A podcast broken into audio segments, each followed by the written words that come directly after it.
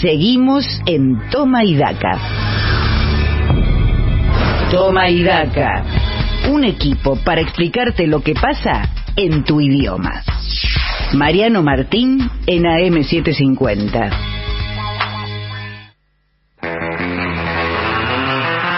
Bienvenidos a una nueva clase de La Escuelita de los Sábados de Toma y Daca, el hecho civilizado en el país populista.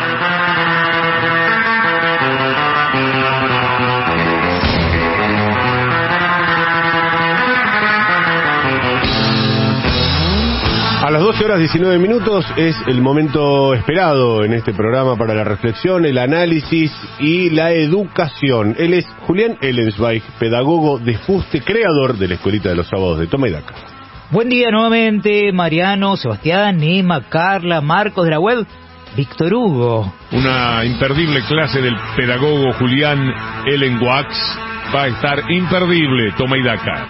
Buen día a los Tomaidakers argentinos y a los Tomaidakers venezolano-iraníes de la siempre creciente comunidad Tomaidaka que cada sábado apoyan a esta tribuna de doctrina educativa impulsada por el Instituto Paria que funciona en los estudios de la AM750 en el proyecto inmobiliario antes conocido como la Ciudad Autónoma de Buenos Aires donde ya no es obligatorio el barbijo en lugares cerrados, en el subte y en los colectivos, pero se sigue recomendando su uso.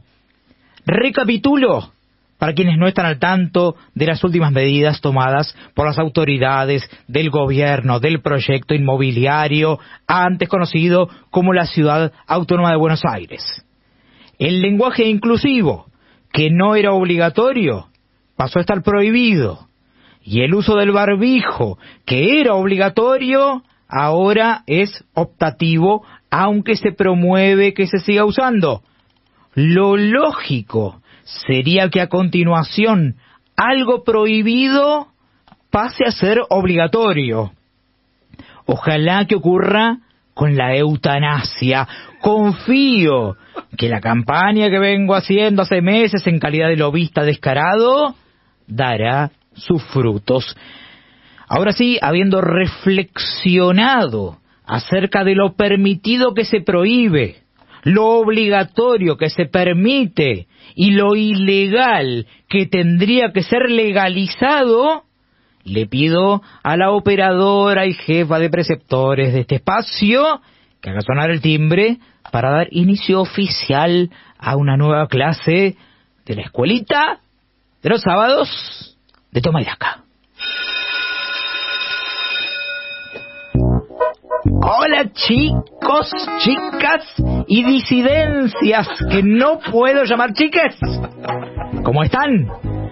Contentos por este feriado extra large que para lo único que sirve es para promover la vagancia populista autocrática que atenta contra la productividad y el emprendedorismo? El 17 de junio pasado se perdió un día de trabajo por un feriado inventado para recordar a Martín, Miguel, Juan de la Mata de Güemes Montero Goechechea y la Corte, más conocido como el general Don Miguel Martín de Güemes, un personaje nefasto, considerado héroe nacional, pese a que se dedicó a combatir a los invasores ingleses en 1806 y que como si eso fuera poco, también peleó contra los realistas junto al ejército del norte. Ese hombre mal llamado patriota no hizo más que espantar a los inversores extranjeros tan necesarios para vivir en un país serio, confiable, previsible, con reglas claras y seguridad jurídica, y sigue haciendo daño post-mortem con un feriado que atenta contra la cultura del esfuerzo tan necesaria para dejar la zona de confort y atreverse a soñar. No por nada, el grupo de gauchos que lideró para enfrentar a los españoles fue llamado los infernales. Fueron ellos quienes crearon las bases para que se construyera el infierno en el que vivimos, quienes aspiramos a tener un país civilizado, integrado a los mercados internacionales y no el páramo aquejado por el mal de su extensión y alejado del mundo, que es la pobre patria mía.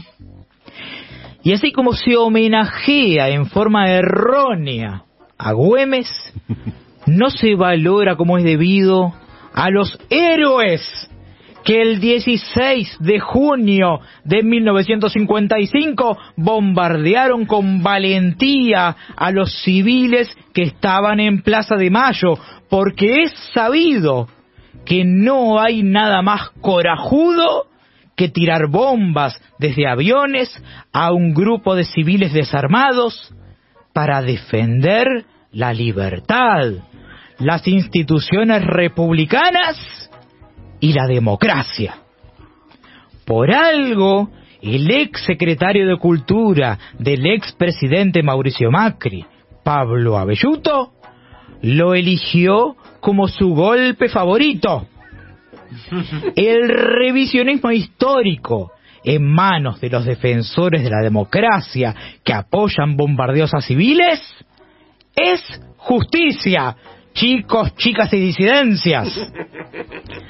Y hablando de fechas históricas, como pedagogo de fuste orientado al revisionismo histórico, del revisionismo histórico, propongo que el Día de la Bandera, que hace años se celebra el 20 de junio, para recordar al abogado, economista, periodista, político, diplomático y militar argentino, Manuel José Joaquín del Corazón de Jesús Belgrano se cambie al 27 de diciembre para festejar el aniversario de la ratificación del convenio que dio origen al Fondo Monetario Internacional.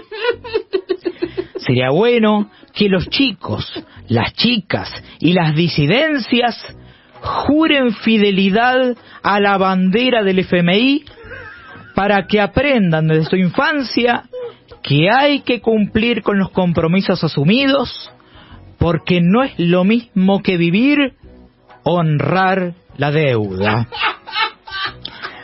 La escuela debe transmitir valores y por eso es necesario que los alumnos, las alumnas y las disidencias aprendan que el Fondo Monetario Internacional nació en la Conferencia Monetaria y Financiera de las Naciones Unidas y asociadas, celebrada en el Mount Washington Hotel de Bretton Woods en New Hampshire, Estados Unidos, que se hizo del primero al 22 de julio de 1944.